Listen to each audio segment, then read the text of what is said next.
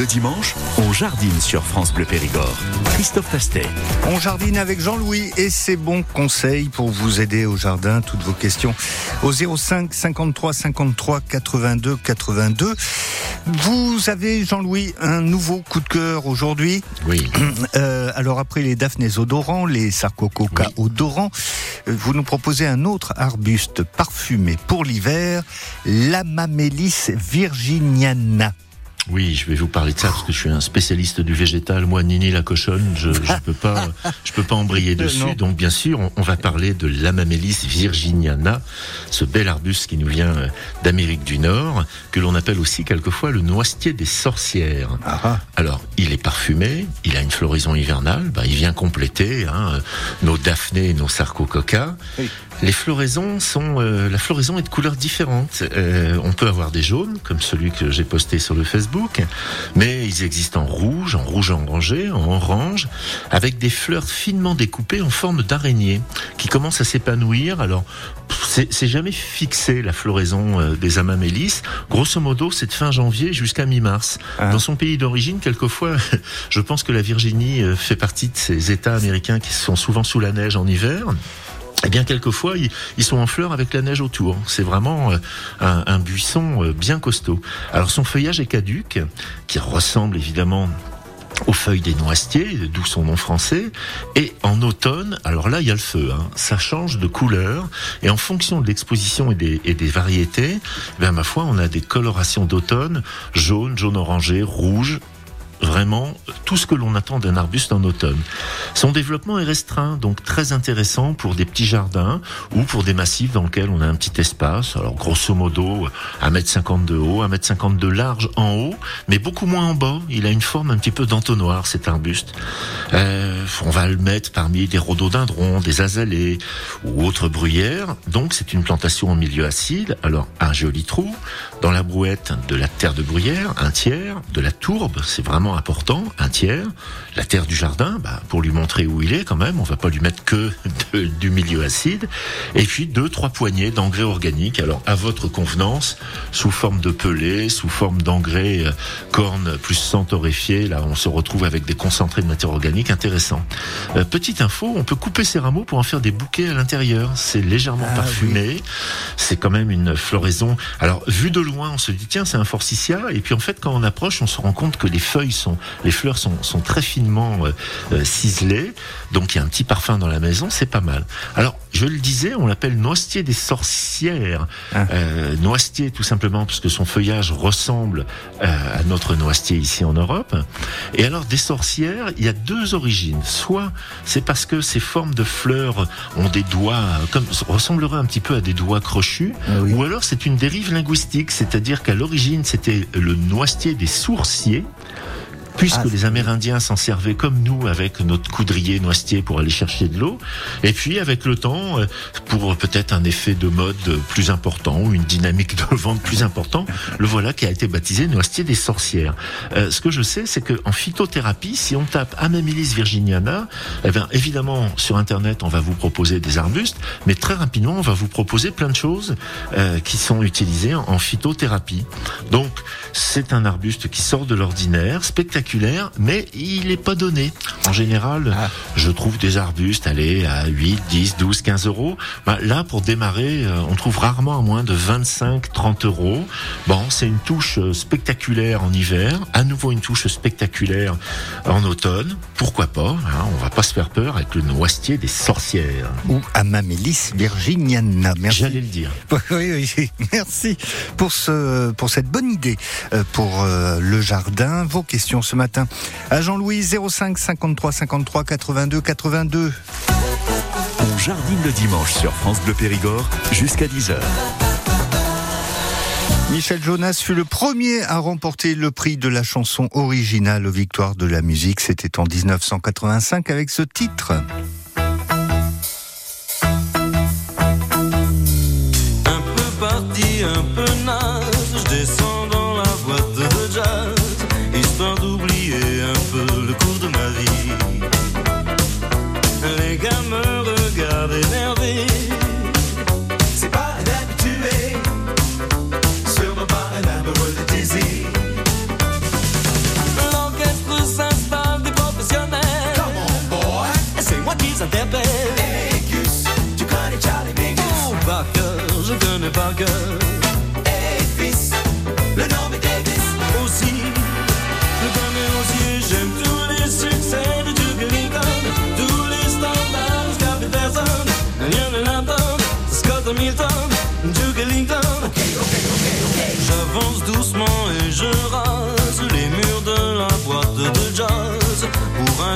pétrifié jusqu'à la scène.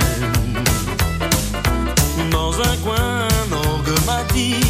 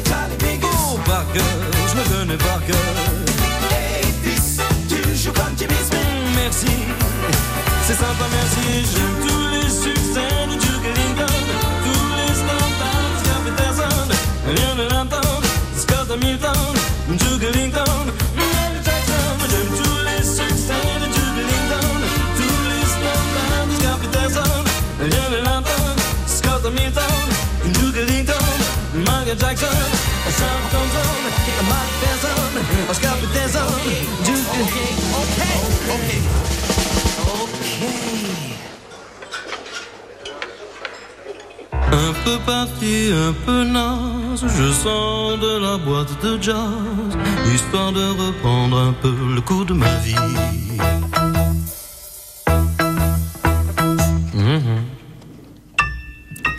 La boîte de jazz avec Michel Jonas. Le dimanche, on jardine sur France Bleu Périgord. Christophe Tastet. On jardine avec les bons conseils de Jean-Louis au 05 53 53 82 82 direction Aja. Serge, bonjour. Oui, bonjour. Vous avez Je un magnifique lilas chez vous. C'est ça, je souhaite un petit renseignement. Est-ce que je peux rabattre euh, sévèrement un lilas en ce moment? Ah. Serge, euh, j'ai une question très importante. C'est un lilas à floraison de printemps ou c'est un lagerstromia avec une floraison d'été, lilas des Indes Non, non, c'est un lilas à floraison de printemps. Alors, lilas à floraison de printemps, si vous le taillez maintenant, vous n'aurez pas de fleurs ce printemps. Aïe. Punition immédiate. Mhm. C'est-à-dire qu'on n'est quand même pas, sauf urgence de travaux, on n'est pas à deux, trois mois près pour le rabattre, ça ne changera plus rien maintenant. Moi, je profiterai de sa floraison, allez, sur le mois d'avril-mai, et dès qu'il a fini de fleurir, alors là, vous lui faites ce que vous voulez. Vous le rasez, vous le reformez, vous le remettez en tige, il n'y a aucun problème. Mais si vous le faites maintenant, pas de floraison 2024. Non, mais enfin, je veux dire, il risque pas de dépérir, quoi. Ah non, du tout, absolument pas. Au contraire, il va vous faire ce qu'on appelle un, un- un rejet de vigueur, c'est-à-dire qu'il a été agressé, donc là où il y avait trois lilas, vous allez voir, les racines vont émettre des drageons de tous les côtés tout autour, il faudra un petit peu resélectionner tout ce monde-là pour que le massif de lilas ressemble à quelque chose. Mais il n'y a aucun péril, si vous devez le rabattre pour des raisons euh, euh, de travaux, de, de passage, etc., aucun problème, vous le rabattez maintenant, il y a juste un truc, il n'y aura pas de fleurs, après on peut patienter une année de plus. D'accord, c'est parce qu'il est quand même relativement gros et j'aurais voulu quand même euh, le les, un petit peu, quoi. Ah, mais euh, alors, on va revenir sur l'idée que vous le laissez fleurir, admettons, et que au mois de mai vous décidez de tailler. Je sais pas s'il fait 4 mètres de haut, une fois taillé, il peut faire que 1 mètre de haut. Hein, c'est pas gênant. Hein. D'accord. Eh oui, euh, j'entends. J'aime bien les idées radicales de Jean-Louis. Oui, c'est ça. Mettez-moi en politique, vous allez voir. On va vous envoyer à Mayotte. oui, une autre petite question, j'ai une clématite d'hiver, oui, et donc qui est en fleurs. Oui, bien sûr. Est-ce que lorsque les fleurs vont se terminer, elle va donner, elle va commencer à donner la feuille. Est-ce qu'à ce moment-là, je peux la tailler? Mais bien sûr. Alors voilà, toutes les, les clématites Armandie, c'est une blanche, une blanche rosée? Une blanche. Une blanche, donc ça c'est juste une merveille, ces clématites là, Tout qui à commencent à fleurir à un moment où dans le jardin il y a rien, donc ça c'est top. Et ben vous en profitez, dès qu'elle a fini de fleurir, vous la taillez, mais vous la taillez comme vous voulez, c'est-à-dire que si vous voulez la ramener à un, à un niveau moins encombrant, sur un nouveau support, etc., vous avez le feu vert, Serge, il n'y a aucun problème. Ah ben voilà, très bien. Voilà Très. Serge. Bon amusement. À ce journée. dimanche. Nous allons à Bergerac à présent, Jean-Louis. Marie-France, bonjour. Bonjour Christophe. Vous avez eu l'excellent réflexe de nous envoyer la photo de votre saule euh, crevette sur bleupérigord.radiofrance.com. Quelle est votre question à ce sujet, Marie-France? Ben, je voudrais le tailler un petit peu parce qu'il est trop fourni, il gêne même pour la boîte aux lettres. Et, et puis il y a trop de branches entrelacées. Je, je voudrais l'éclaircir, mais je ne sais pas trop comment m'y prendre. moi. Bon, alors Marie-France, là, on, on commence l'émission avec des choses qui vont être radicales. Là, Serge, on, on a rasé le lilas. Voilà. Bon, vous, on va être un petit peu moins puissant en taille. Et je vous rappelle juste une chose, Marie-France, le, le saule crevette, ça se taille tous les ans. Euh, si on veut qu'il vieillisse bien, qu'il n'attrape pas de maladie de faiblesse, eh bien, entre maintenant et euh, début mars, on les rabat d'un tiers. Ça, c'est la taille d'entretien. Il est mais il est, il est vivace et puis euh, il est de plus en plus épais. Quoi. Ah oui, bien sûr. Alors euh, là, vous avez le feu vert pour tailler. Maintenant, le- le saule crevette, euh, Christophe, il a un nom euh, qui fait un petit peu rêver. On a l'impression Oui. de partir au Japon. C'est Salix integra Akuro Nishiki. C'est pas une série manga. Hein, c'est son nom botanique. Alors c'est un saule crevette, c'est- c'est spectaculaire. Les nouvelles feuilles, la nouvelle pousse de printemps, c'est vraiment incroyable. C'est du blanc, du rose, du vert, c'est très très beau.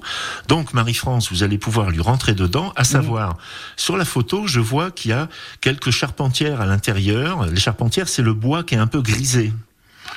Eh ben, avec un bon sécateur ou un débrancheur, vous allez déjà pouvoir éclaircir l'intérieur, enlever au moins deux, trois grosses branches de l'intérieur. Et ensuite de quoi, toutes les autres branches, vous les rabattez d'un tiers. Moi, ce que je vous propose de faire, c'est que la taille, au fur et à mesure, tous les, dents, en, tous les ans, pardon, en rabattant d'un tiers, ben, votre boîte aux lettres, elle fera peut-être partie intégrante de l'arbuste. Ça peut être très rigolo d'avoir tout le buisson tout autour. On le voit quelquefois sur le bord de route, euh, des, des buissons qui ont été taillés avec la boîte aux lettres qui fait partie de la, comment dirais-je, qui fait partie de l'arbuste. Ça peut être une bonne idée. Je vous rajoute un petit renseignement supplémentaire. Ces saules crevettes, ils sont bien sûr très spectaculaires. Ils ont un petit point de faiblesse. Ils attrapent une maladie qui s'appelle l'anthracnose. Alors, une fois qu'il va être taillé, que vous allez bien avoir évacué tous les déchets, au pied, vous allez lui apporter un petit peu d'engrais. hein. vous faites 7-8 trous tout autour. Vous mettez une petite poignée d'engrais dedans pour qu'il soit bien costaud, bien vigoureux.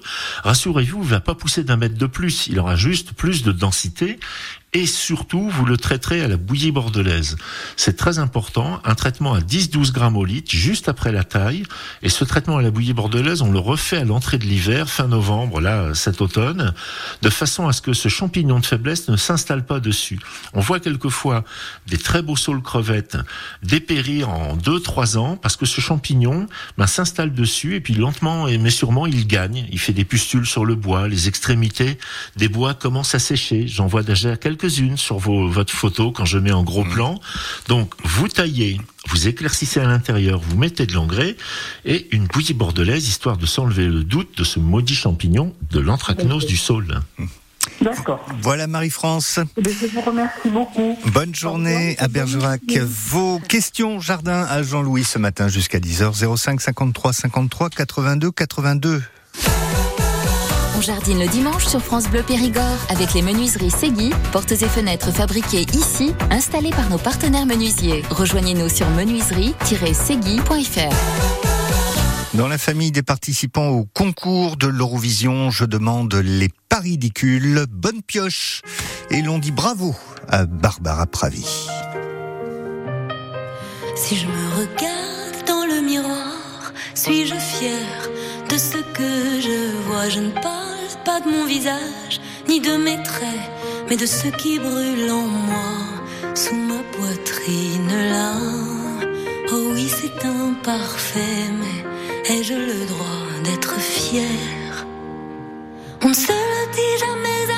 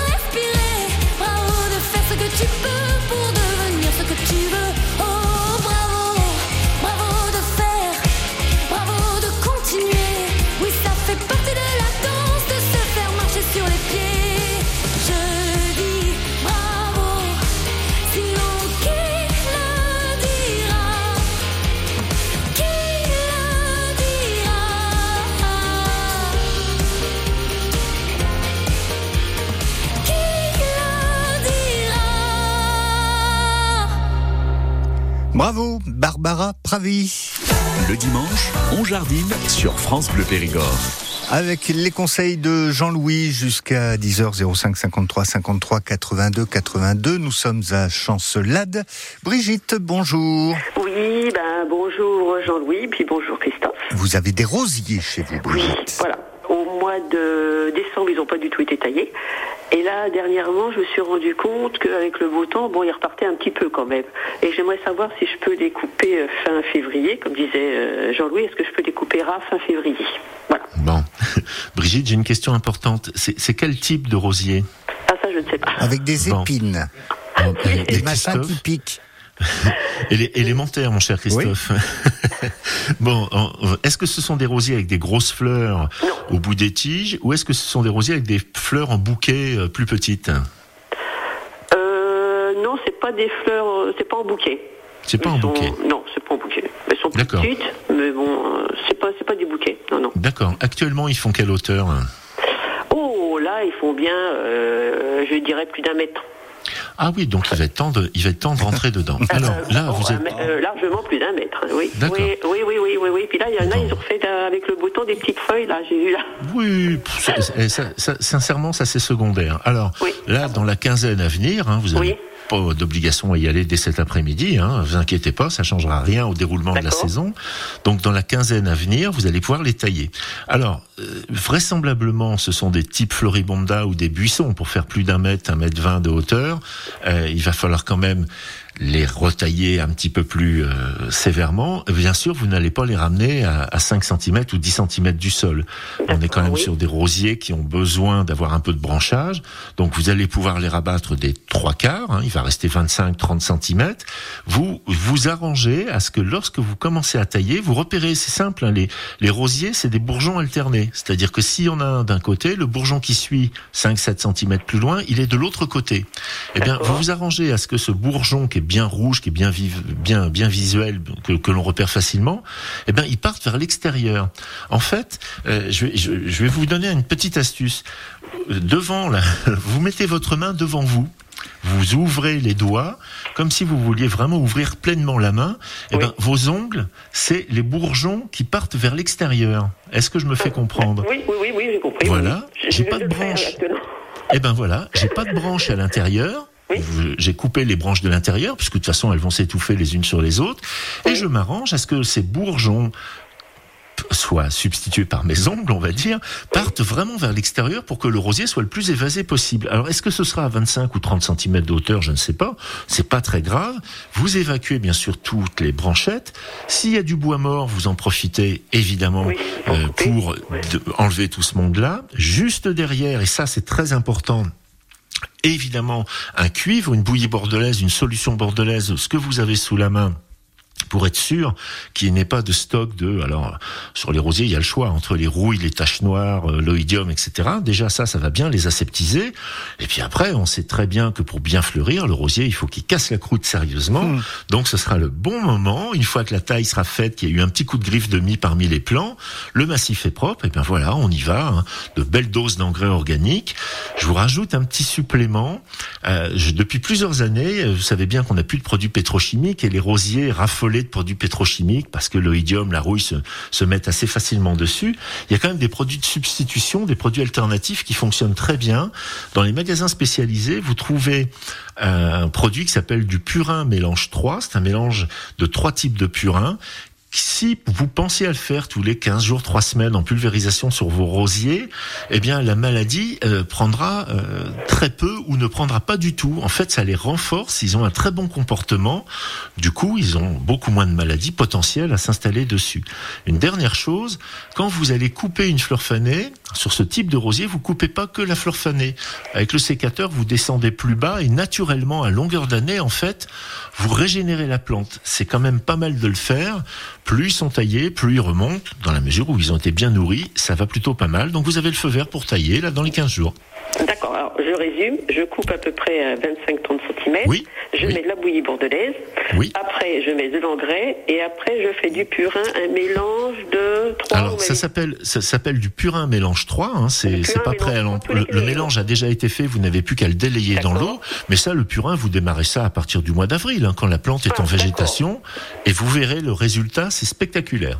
Purin mélange. Eh je vous remercie. Merci Voilà. à vous, Brigitte. Merci. Bon dimanche à. Chancelade. Moi, je voulais vous demander pour le mimosa, c'est, il, il va bientôt fleurir parce que là je vois qu'il a rien du tout mon mimosa. Alors, il a rien Ça du tout. dépend des Il n'a pas de fleurs, il a rien pour l'instant encore. C'est un mimosa d'hiver. Euh, oui, bah disons que je sais pas exactement ce que c'est un mimosa hein, parce que bon. Bon. C'est un machin avec des trucs Non, non, mais, jaunes. euh, bon, et comme il était là, c'est comme les rosiers. Euh, ils étaient là quand on est arrivé, donc.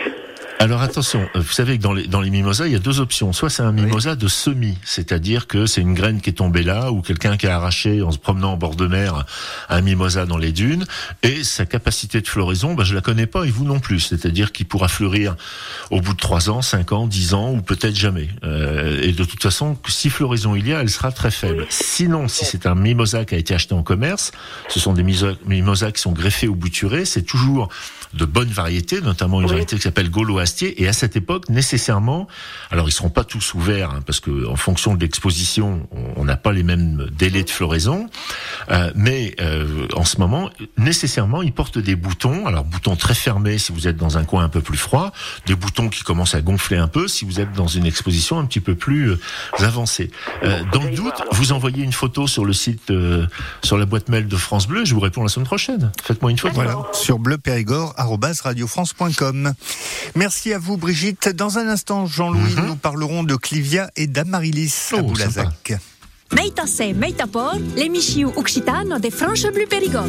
Ce dimanche, à partir de 11h, notre invité sera Patrick Chalmel. Après avoir écrit de très nombreux ouvrages sur la toponymie, le conte et la linguistique, il vient nous présenter son dernier ouvrage en version bilingue, Memoria de Reich, Promesse des Fruches. Un essai sur la reconquête de la langue d'oc. Loup libre, chauffeur, chaud dans mon occitan, je suis France Bleu Périgord. Meita se, meita por, l'emissiu occitano de France Bleu Périgord. Bretzel et beurre salé, votre série de romans préférés, est de retour. Jour de fête à Locmaria. Le village célèbre la découverte d'un dolmen millénaire. Mais le bal tourne au drame avec l'assassinat d'un mystérieux historien. Katy et Yann décident de mener l'enquête. Bretzel et beurre salé, une série de romans de Margot et Jean Lemoyle, aux éditions Calman Lévy. Quand vous écoutez France Bleu, vous n'êtes pas n'importe où. Vous êtes chez vous. France Bleu, au cœur de nos régions, de nos villes, de nos villages. France Bleu Périgord, ici, on parle d'ici. Et dans votre village, il est 9h34 sur France Bleu Périgord, votre jardin avec Jean-Louis. Vos questions au 05 53 53 82 82, direction Boulazac. Sylvie, bonjour. Bonjour messieurs. Vous avez chez vous Oui. Clivia et Amarilis et vous vous posez des questions. Oui, voilà. Alors tout ça a fleuri, quoique la Marilys, elle a encore une tige. Et je voulais savoir à quel moment il faut couper les tiges. Bon, alors, vous allez voir, il y aura, il y aura, il y aura plusieurs étapes. D'abord, le clivia, il a fini de fleurir. Merci, bravo.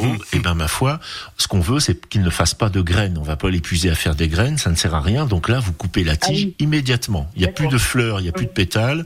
Tout est tombé. Là, les belles fleurs oranges, ça a été spectaculaire. Hop, on coupe la tige au ras de la plante. Ça, c'est fait. Ensuite de quoi, vous savez bien, votre clivia, s'il est en fleurs maintenant, c'est que certainement, vous l'avez bien géré. Donc, il est dehors en été, vraisemblablement. Vous le rentrez en automne et il redémarre son cycle. Vraisemblablement, ça se passe comme ça. Voilà. L'amaryllis, ça va être différent. Vous allez le laisser fleurir jusqu'au bout, c'est-à-dire que quand il n'y a plus du tout de fleurs, pareil, vous coupez la tige au ras. La différence, c'est que lui, jusqu'au mois de mai, jusqu'au mois, au moment où vous allez le mettre dehors, vous allez l'arroser avec de l'engrais régulièrement pour que le bulbe se refasse, se regonfle, qu'il nous fasse un maximum de feuilles pour emmagasiner le plus de réserves pour être en fleurs à nouveau l'hiver prochain. Donc, lui, quand vous le mettrez dehors au mois de mai, ben, ça sera la fin de son cycle. C'est-à-dire que vous ne l'arroserez plus du tout. Vous allez le laisser crever de soif, entre guillemets. Son feuillage va complètement dessécher. Il faudrait qu'il soit même à l'abri de la pluie. Ça serait parfait pour lui. Le bulbe est au repos.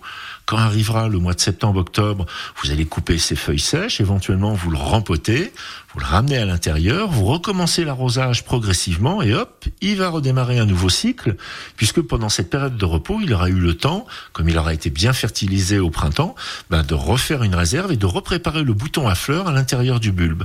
Donc, deux étapes différentes, mais en, dans les deux cas, c'est identique. La fleur est finie, on la coupe. D'accord. Ok. Et, et un engrais spécial fleurs. Oui, vous mettez un engrais plante d'intérieur, euh, ça va très bien, ou un engrais plante fleurie à petite dose, ça ira très bien. Mais il faut vraiment, pareil pour votre clivia, quand vous le rentrez en automne, c'est bien de le réarroser avec de l'engrais pour que il puisse nous remonter une belle floraison. Il faut qu'ils aient quand même de la vigueur. Et la vigueur, s'ils n'ont pas d'engrais, ils auront du mal à la trouver. D'accord. Et par contre, le clivia, à côté de ça, régulièrement, je suppose que ça doit être de la cochenille qui me fait euh, des petites boules euh, un peu farine blanc. Hum, c'est ça Les feuilles. Oui. Alors lui, ça, maintenant que vous avez taillé, euh, que vous allez tailler la, la fleur, bah, vous allez aller dans le garage, vous allez préparer un petit pulvérisateur. Alors, il y a deux produits qui fonctionnent très bien pour les cochenilles. Hein, vous les trouvez dans tous les magasins euh, spécialisés. Il y en a un, c'est, on en parle très souvent, hein, c'est le Spruzit, c'est de l'huile de colza avec de la pyrétrine végétale. Maintenant, pour que ça marche, il faut que vous puissiez pulvériser. Donc le clivia, vous avez presque intérêt à le mettre un peu en hauteur, parce que souvent ils sont à la face inférieure des feuilles, et vous pulvérisez abondamment dessus, dessous, et surtout vous le faites deux fois dans la même heure.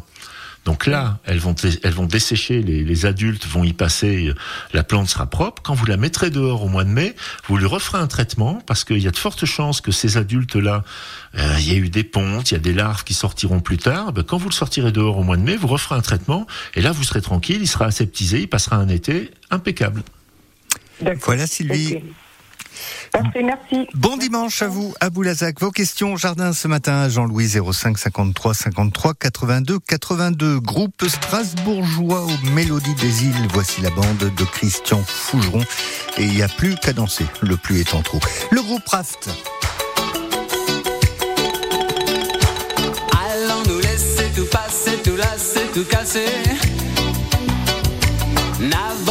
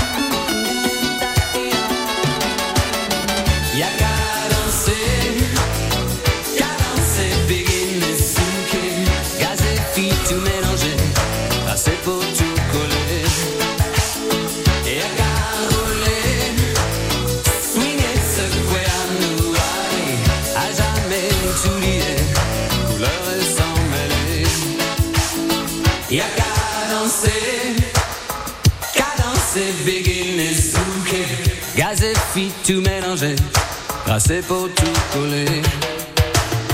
Et à qu'à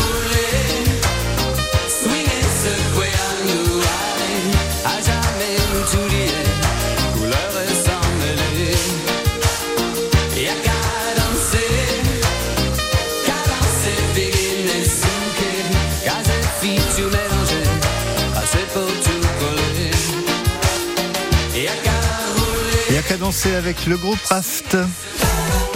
9h10h, on jardine sur France Bleu Périgord.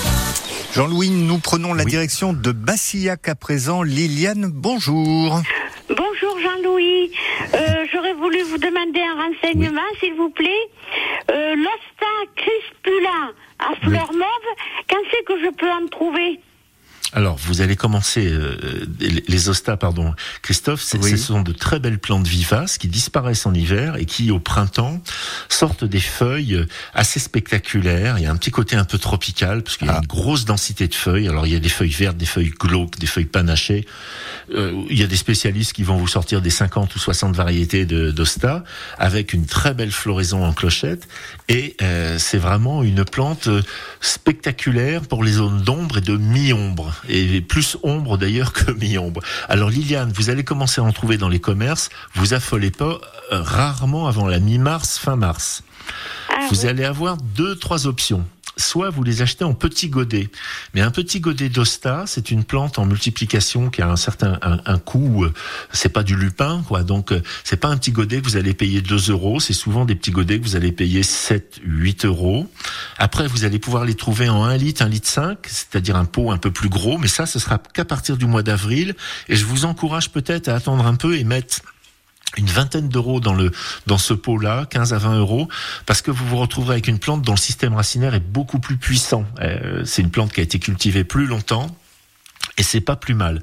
Rappelez-vous d'une chose, Liliane, les ostas donc détestent le soleil, mais c'est vraiment détesté. Euh, Il n'y a pas d'autre mot. Donc le soleil du matin jusqu'à 9-10 heures si on veut, ou le soleil du soir après 19 heures, mais surtout pas le soleil de, de l'après-midi et du midi. Ça aime bien la terre de bruyère, le terreau, la tourbe, les écorces.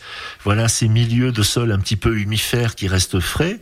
Et alors, elles ont un ennemi euh, terrible, ce sont les limaces et les escargots.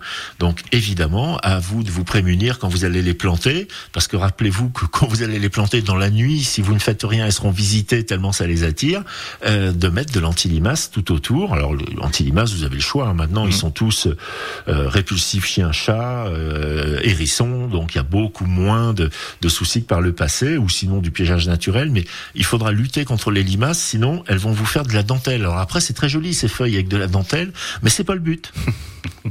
donc vous attendez un petit peu. Voilà Liliane. Merci beaucoup. Bon dimanche à vous. Jardinier. Ah, Bassillac. Une question au passage, Jean-Louis, il y a Gérard qui nous a appelé. Oui. Euh, il y a deux semaines, vous aviez donné le nom d'un produit pour traiter les taupins et autres larves de hannetons et je ne m'en souviens pas non. Oh là là, non mais faut réviser un peu quand Je même. Alors, on, on va dissocier les deux les, choses. Euh, les taupins, il existe des phéromones avec des pièges à taupins. Le taupin, c'est le ver fil de fer qui vit en terre et hop, qui va aller euh, attiré par l'odeur, va aller se foutre dans le piège. Euh, ça marche très bien également avec du purin de fougère, c'est-à-dire que si on veut pas que ces pommes de terre soient visitées au moment de la plantation, on fait un traitement avec du purin de fougère avec une forte concentration, on met 20 ou 25% et quand on les bute, on remet à nouveau 20 ou 25% Donc ça, du coup, c'est pour le taupin. Si on veut élargir le spectre, parce que dans le potager, il y a du taupin et du hanneton, je vous rappelle que le taupin, c'est un joli coléoptère, mais Oui. sa larve reste 3 ans en terre, le hanneton, c'est 4 à 5 ans. Donc autant dire que quelquefois, on est quand même obligé d'intervenir, sinon le potager, c'est plus possible. Alors à ce moment-là, il y a un produit qui est puissant, c'est un produit minéral. Quand Gérard l'utilisera, euh, il mettra des gants, il mettra des lunettes de protection, puisque c'est de la cyanamide calcique avec de l'engrais, ça s'appelle de la scoramide. Alors évidemment, c'est un engrais régénérant exceptionnel, c'est un engrais minéral. hein. Là, on n'est plus du tout dans l'organique, mais a une capacité euh, nutritionnelle pour les végétaux qui est vraiment euh, importante. Et la cyanamide de chaux va s'occuper de détruire beaucoup d'insectes. C'est un petit peu embêtant parce que les lombriques vont prendre cher aussi. Donc euh, voilà, c'est un petit peu à lui de choisir et puis de bien se renseigner dans le magasin où il va pour avoir le, le produit qui correspondra le mieux, en fait, euh, aux dégâts qu'il a dans ses, dans ses cultures. Eh bien, merci de ces précisions. Vos questions à Jean-Louis ce matin, 05 53 53 82 82. Tout de suite, la reine de la pop. Letters on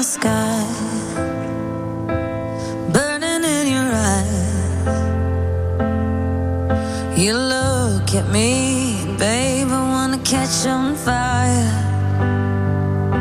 It's buried in my soul, like California gold. You found the light in me that I couldn't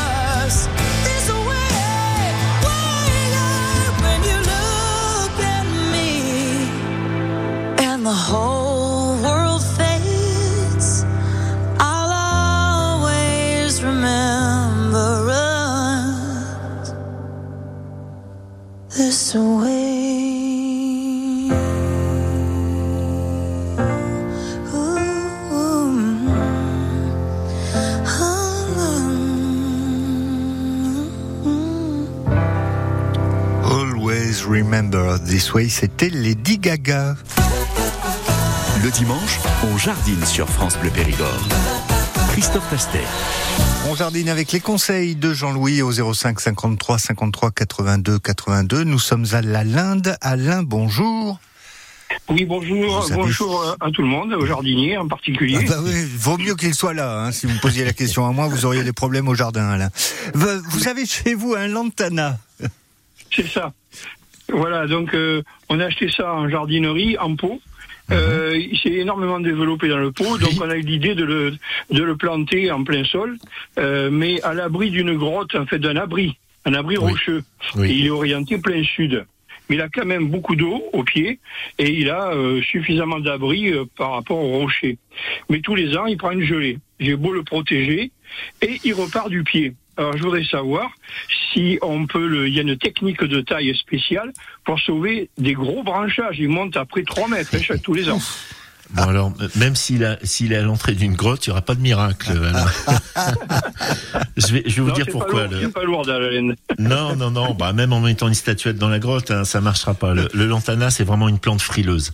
Euh, hormis sur le bord de côte atlantique et bien évidemment tout le tour de la Méditerranée où ça pousse. Alors là, comme du chien dent, parce que c'est vraiment les oiseaux mangent les graines dans leur déjection, ils en mettent partout ailleurs. Donc c'est vraiment le, le truc costaud. Déjà que vous le sauviez d'une année sur l'autre, je peux vous dire c'est exceptionnel. En règle générale, les, les gens qui les gardent d'une année sur l'autre les ont mis en pot. Alors après, ils s'embêtent à les rentrer euh, pour, pour faire passer l'hiver, etc. Vous qui redémarre du pied, c'est déjà, je, je vous le dis, exceptionnel. Pourriez-vous Ça fait peut-être deux années oui, qu'il a redémarré Ben du pied. Euh, alors je l'ai couvert cette année avec euh, du copeau de bois. Ouais. Et j'ai mis des cartons et des, des sacs euh, de Oui, très bien, oui. Mais Ouais, ça n'y a rien fait. de- Toutes Ben les feuilles ont non. disparu. Non, non, vous pouvez, vous pouvez rien faire de mieux. C'est, c'est, c'est pas vraiment ligneux. Hein, vous l'avez remarqué, même si c'est épineux et si c'est un peu coquin d'ailleurs, ça, ça pique bien les mains. C'est quand même une plante qui est très herbacée. Et du coup euh, euh, le gel dès qu'il fait plus de moins 3, moins 4, ça y est, c'est euh, la, la plante est en péril. Alors vous avez fait ce qu'il fallait en termes de, de protection. Euh, moi je vois pas à part lui faire peut-être un petit abri, une petite cabane, euh, c'est-à-dire qu'en fait quand arriverait la fin novembre, vous le retaillerez à 50 60 cm pour qu'il reste une structure de bois, vous mettriez une petite cabane avec du plexi que vous avez renforcé à l'intérieur de, de, de plastibule, etc. pour tenter. Mais de toute façon, il redémarre du pied et dans l'année, il refait 1m50 parce que ça va à une vitesse turbo, ces trucs-là. Il est de quelle couleur? C'est un orange? Un jaune? Alors c'est un panaché, il a les fleurs euh, orange et jaune à la fois. Voilà, donc euh, c'est, c'est- déjà, je vous le dis, c'est vraiment exceptionnel que vous le gardiez d'une année sur l'autre, à part essayer de le les- bricoler avec une petite bois, cabane. Parce que j'ai des bois qui montent à 3 mètres. Les Ah bois, oui, ils oui, sont- bien, ça me, sur- ça me surprend pas. Oui, oui, c'est très très vigoureux. Bah, va peut- peut-être falloir se contenter de ça, ce qui est déjà pas mal que vous le gardiez d'une année sur l'autre. Je peux vous dire que les auditeurs qui connaissent le lantana doivent être estomaqués que quelqu'un puisse les garder d'une année sur l'autre. Oui, Donc bravo, félicitations. est enraciné en, en- en pied de falaise, Ah oui. euh, abrité sous l'abri, donc euh, et il Ouais, toujours ouais. plein sud. Alors je pense qu'il peut- profite du, du- de l'effet d'inertie de, de la chauffe de la falaise. C'est ça, c'est l'e- l'effet La Roque-Gajac, ça s'appelle. C'est ça, exactement. Microclimat. Félicitations Alain. Et très bon dimanche à la Linde. Euh, nous allons finir notre tour du département à Brantôme, Jean-Louis, avec Jocelyne. Bonjour Jocelyne. Oui, bonjour messieurs. Voilà, ma question, j'ai un mimosa qui a 5 ans à peu près, qui est dans un pot de 60 cm, Oui. qui a souffert l'année dernière au mois de septembre de sécheresse. Il était magnifique, mais au retour de nos vacances, il n'a pas aimé du tout l'absence. Et Ah. j'aimerais savoir, parce que là, si je dois le tailler, le rempoter, voilà, les bons conseils de, de- du jardinier. Eh ben, on va aller à l'essentiel. Quelle couleur il a Il est jaune Ah, Il est jaune, il est pas brun. Non. Non. Euh, vous savez que la seule solution pour lui, déjà un mimosa en pot 5 ans, euh, félicitations, parce que c'est vraiment. C'est magnifique. C'est un mimosa d'hiver, c'est pas un 4 saisons. Euh, non, c'est un d'hiver. C'est un d'hiver. Donc en pot, c'est exceptionnel de les garder aussi longtemps en pot. Il y a un système racinaire, c'est un acacia. Donc euh, euh, est-ce qu'il n'y a pas un plan B pour le mettre au jardin quelque part? Non, je voudrais pas qu'il. Non, je préférerais le, rester... le garder en pot. Ouais, mais en, en pot, ça va connaître ses limites. C'est-à-dire que là, non seulement il vous a montré qu'il n'était pas content que vous soyez parti, ça c'est une chose, mais surtout au niveau racinaire, à un moment ou à un autre, le pot il va l'exploser. C'est-à-dire que il n'y a pas, il y a pas d'autre issue. Je vous dis déjà 5 ans pour un mimosa en pot, c'est exceptionnel. C'est comme Alain, là on finit avec deux deux personnes qui ont deux jardiniers qui ont vraiment beaucoup de chance. non non, il est au bout du bout. Euh, Ah, S'il va pas en pleine terre. le réduire, euh, et même après le Mais rempoter, ne servirait. Ben, vous allez pouvoir le retailler là. De toute façon, il a pas de fleurs. Du coup, il, il a dû prendre un, méchant coup. Donc, vous allez pouvoir le retailler. Vous allez pouvoir éventuellement le rempoter. Mais pour aller où et dans quoi? Parce qu'à un moment ou à un autre, et la taille du pot et la taille de la plante, ça sera plus raccord. Quoi. ça va être faudra- vraiment compliqué. Faudra y penser, Jocelyne. Bonne Oui. journée à vous à Brantôme. Jean-Louis, merci de vos bons conseils pour ce jour. Avec plaisir. Et à vous retrouver avec grand plaisir dimanche prochain. Évidemment, à dimanche. On jardine le dimanche sur France Bleu Périgord avec les menuiseries Segui, portes et fenêtres fabriquées ici, installées par nos partenaires menuisiers. Rejoignez-nous sur menuiserie-segui.fr.